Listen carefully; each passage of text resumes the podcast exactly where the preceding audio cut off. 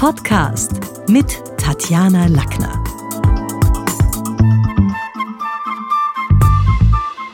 Willkommen zu einer neuen Podcast-Ausgabe. Heute geht es um das Medium Radio. Werner Reinke wurde mit dem Hessischen Journalistenpreis ausgezeichnet. Außerdem wurde ihm schon 2012 der Deutsche Radiopreis in der Kategorie Bester Radiomoderator verliehen.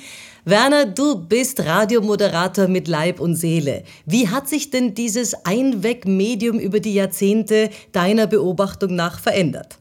Oh, das hat sich sehr verändert. In den fünf Jahrzehnten, in denen ich Radio mache, 1968 war meine erste Live-Moderation, hat es sich gewandelt vom Einschaltradio. Damals saßen Menschen abends ums Radio herum und hörten Hörspiele und gestalteten den ganzen Abend mit dem Radio und durchs Radio.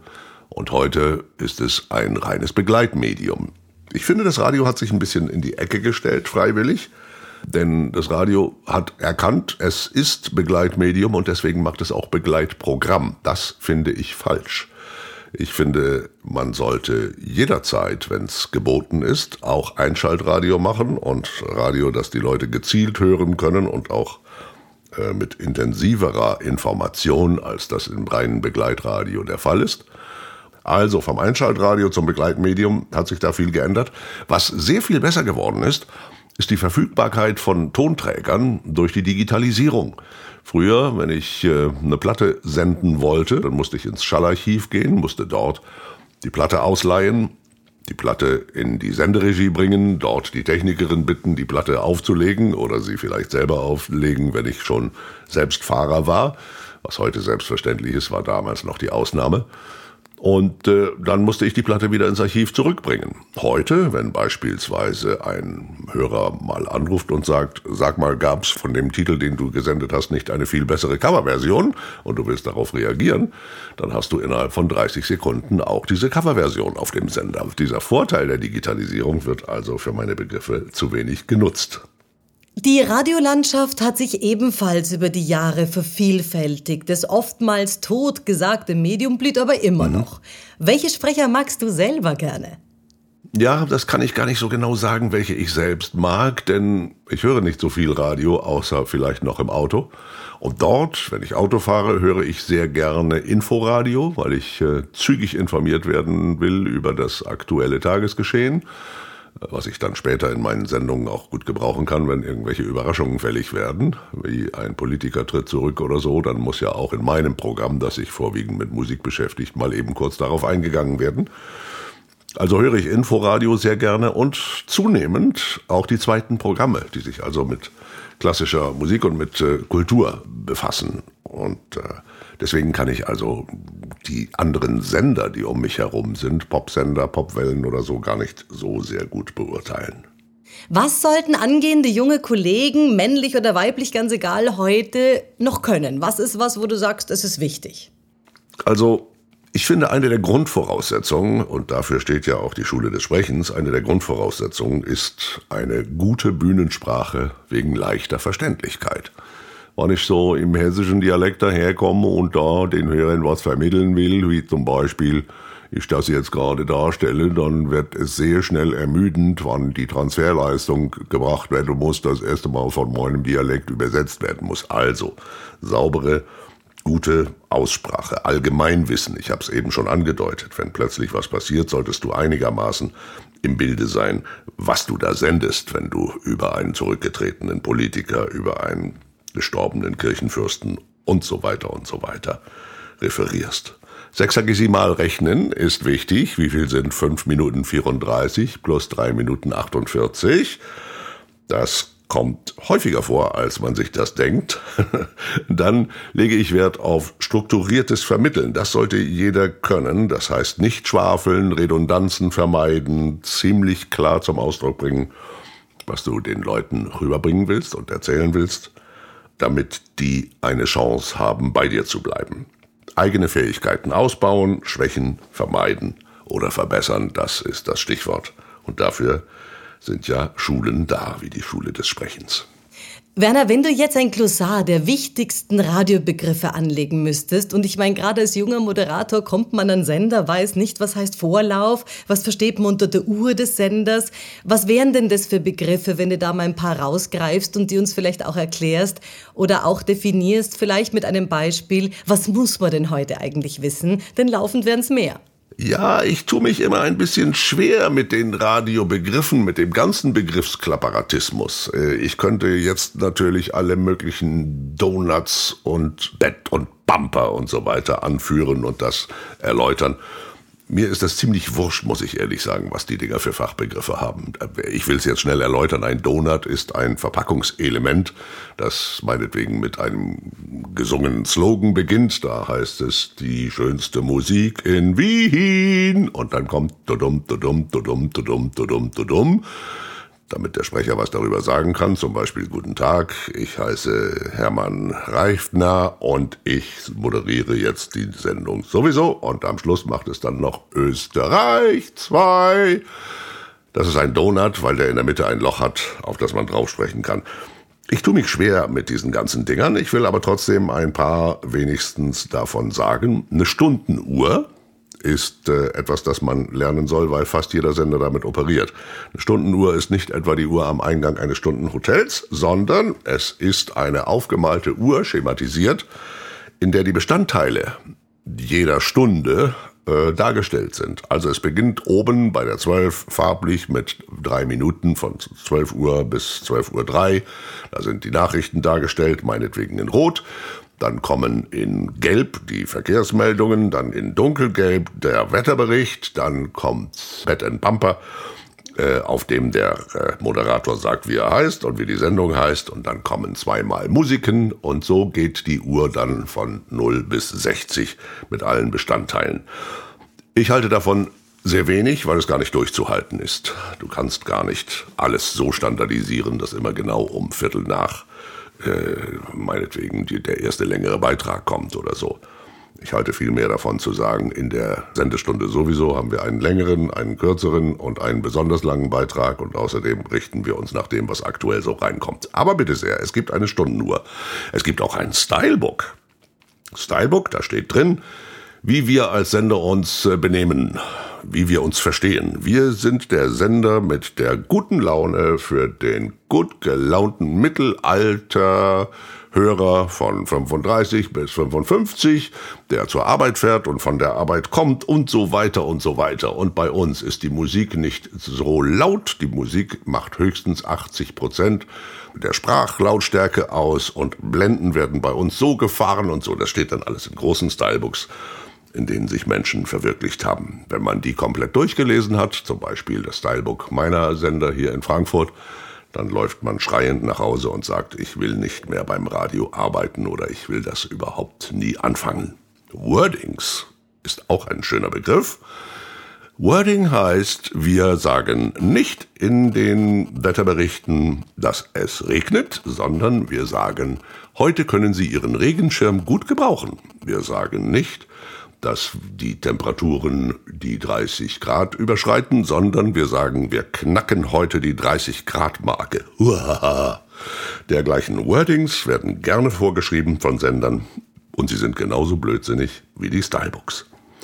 Ramp Talk. Ramp Talk kannst du lernen. Das heißt, der instrumentale Vorlauf, zum Beispiel von Hotel California von The Eagles, ist 52 Sekunden.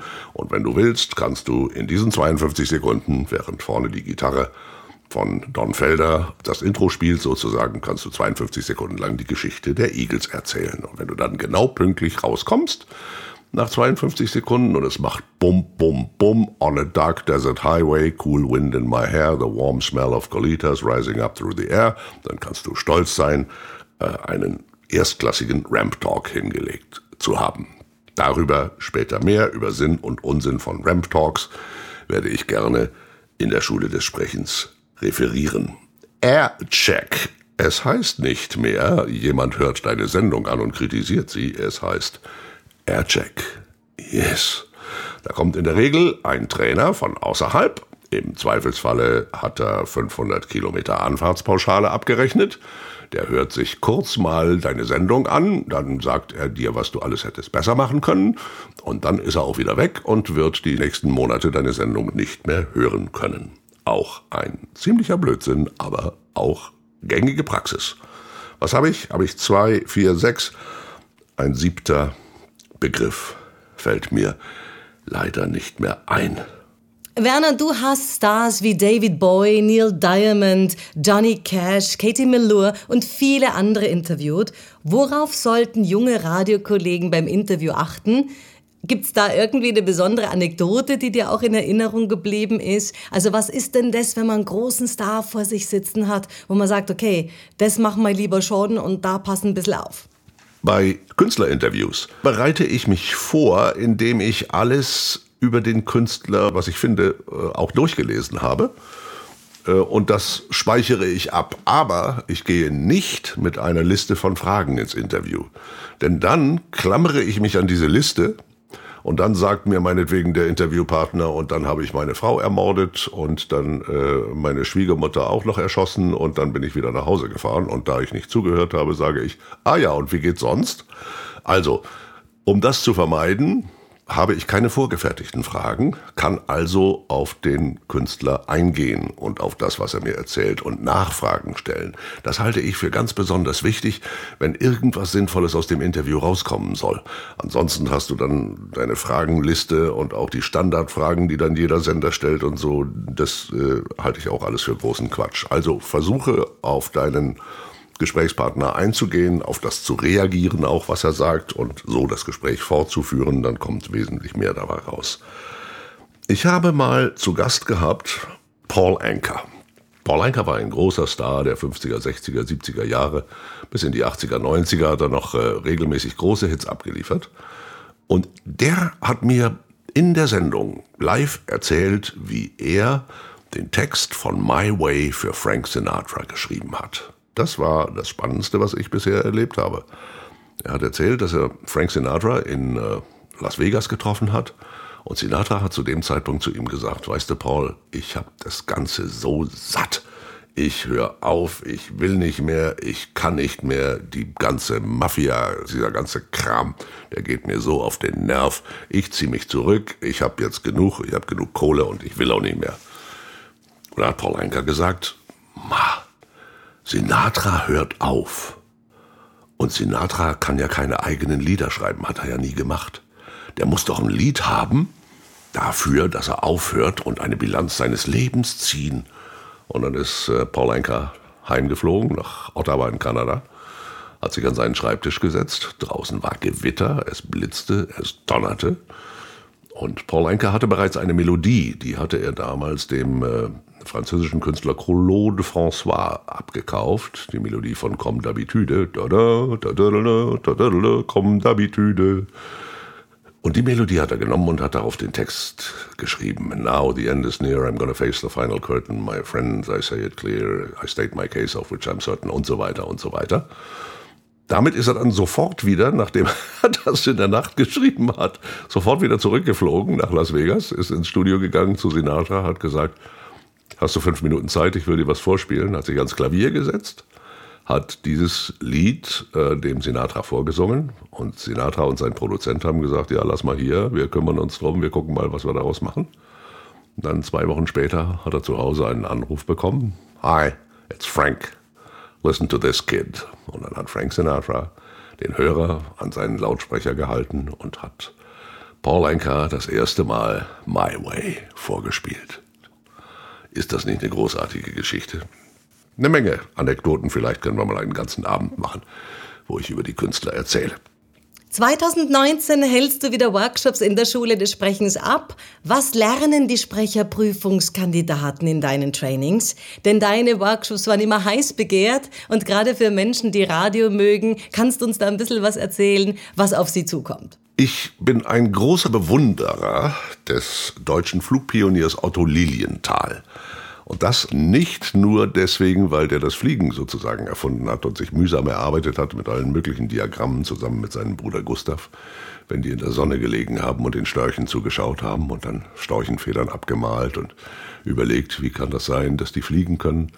Nein, das ist nicht der Grund, weshalb ich den am meisten bewundere, sondern weil er sich bei allem, was er erforscht hat, immer mit allen Konkurrenten aus anderen Ländern, die am selben arbeiteten, am selben Problem, dem Menschenflug nämlich, weil er sich mit denen ausgetauscht hat. Und nach diesem Motto möchte ich sehr gerne alles, was ich an Kenntnissen und Verfahrensweisen in 50 Jahren erarbeitet habe, auch weitergeben an die Menschen, die es wissen wollen. Und in den Workshops gebe ich gerne Auskunft über alle möglichen Stilmittel und über alles, was ich für wichtig halte. Viele Menschen entdecken aktuell das Medium Podcast. Es erlebt eine Renaissance. Worauf sollte man achten, wenn man neu damit startet? Welche Tipps kannst du geben?